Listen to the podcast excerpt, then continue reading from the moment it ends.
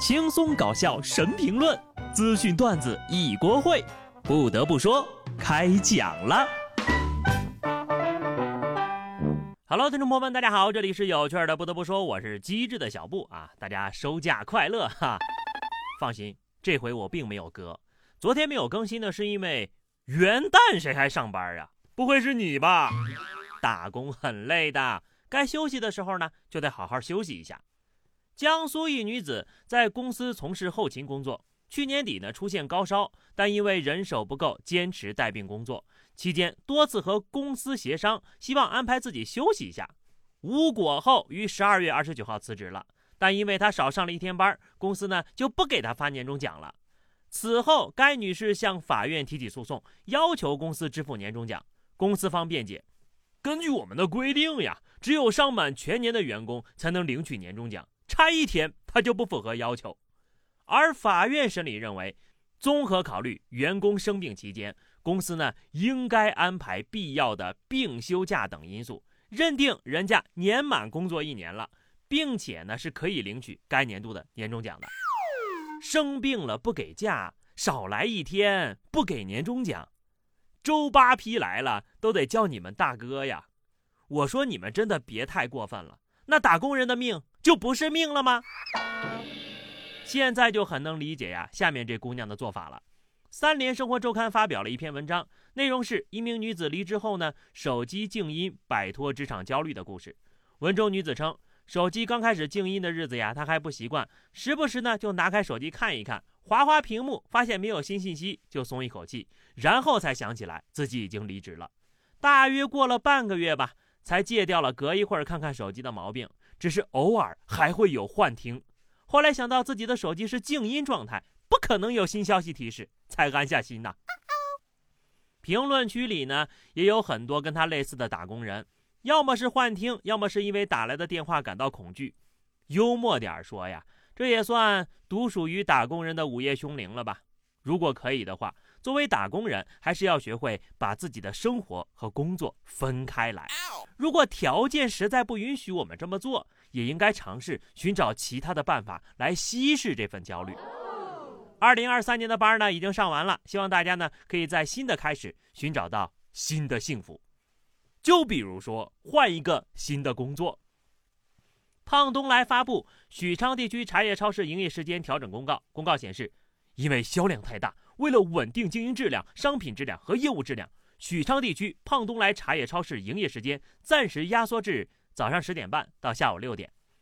人家老板说了，现在的茶叶销售额太高了，人的劳动强度太大了，太辛苦了，你增加点人吧，害怕等热度下去喽啊，这个增加的人就没法安排了，所以选择压缩上班的时间。哎，咱提前关门啊！员工太累了，时间久了呢也会生病。这样一来呢，工作质量不就下降了吗？等等，因为生意太好，怕员工累着，所以提前关门了。有时候我真怀疑他是不是来做生意的啊？是不是来给做打工人慈善的呀？到底是谁偷走了我在胖东来的职位？速速还我！之前呢是礼拜二给员工放假。现在呢，又提前仨小时下班，是谁酸了？我不说。建议啊，全国的老板以后都按这个标准卷起来呀，不然的话，嘿嘿，我就老老实实继续上班了啊。打工累，打工苦，在外打工还要找房子住。有网友就发现了一套位于广州市荔湾区的住宅，近一百五十平米的长条房型，就跟把砍刀似的。被改造成了十二个单间儿，这套房呢被冠以“收租神器”的称号。从户型图看呢，这十二个房间共用一条长达二十七米的过道，以及一个将近八个平方的厕所。看完这个图呀，网友们纷纷调侃：“哎呀，这不犯法也能住监狱了呀！不仅像监狱，还跟那养牛场似的，偷伸到外头就能吃草了。”不得不说，这种小单间呢。的确适合一些啊收入低的打工人，但是呢，和它户型很像的酒店和宿舍都有独立卫生间呢，而这十二个房子只有一个卫生间，是不是有点夸张了呀？真就还不如睡在车上呢。上海一位从事推广工作的小伙王某放弃了租房，白天开车奔波在业务一线，晚上放倒副驾驶就在车上睡觉。去年开始呢，他频繁的开车出差，所以开始尝试在车上休息，逐渐添置了很多生活用品，自己也学会了许多技能，几乎可以解决生活中百分之九十九的问题了。王某说，在上海租房呀，开销太大了，住在车里呢，我就是为了省钱。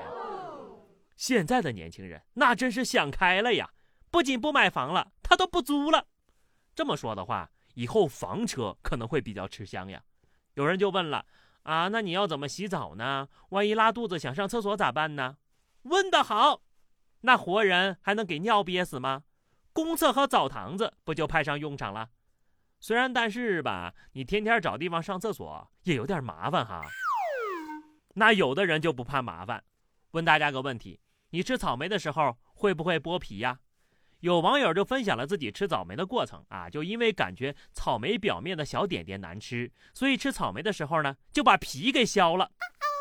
你好，我的工作就是在草莓工厂的流水线上给草莓镶籽儿的，请你尊重我的劳动成果。早说你这么吃啊，我也就不用每天九九六去给草莓上籽儿了呀。一粒一粒的费半天劲，搞得我现在近视度数又增加了。还有啊，我隔壁工位的老哥问我：“你吃火龙果去籽儿不？你要去的话，他也就不装了，挺累人的。”大家伙儿还有什么吃水果的好方法吗？欢迎在评论区留个言啊！那么以上就是本期节目的全部内容了。关注微信公众号 DJ 小布或者加入 QQ 群二零六五三二七九二零六五三二七九，来和小布聊聊人生吧。下期不得不说，我们不见不散，拜拜。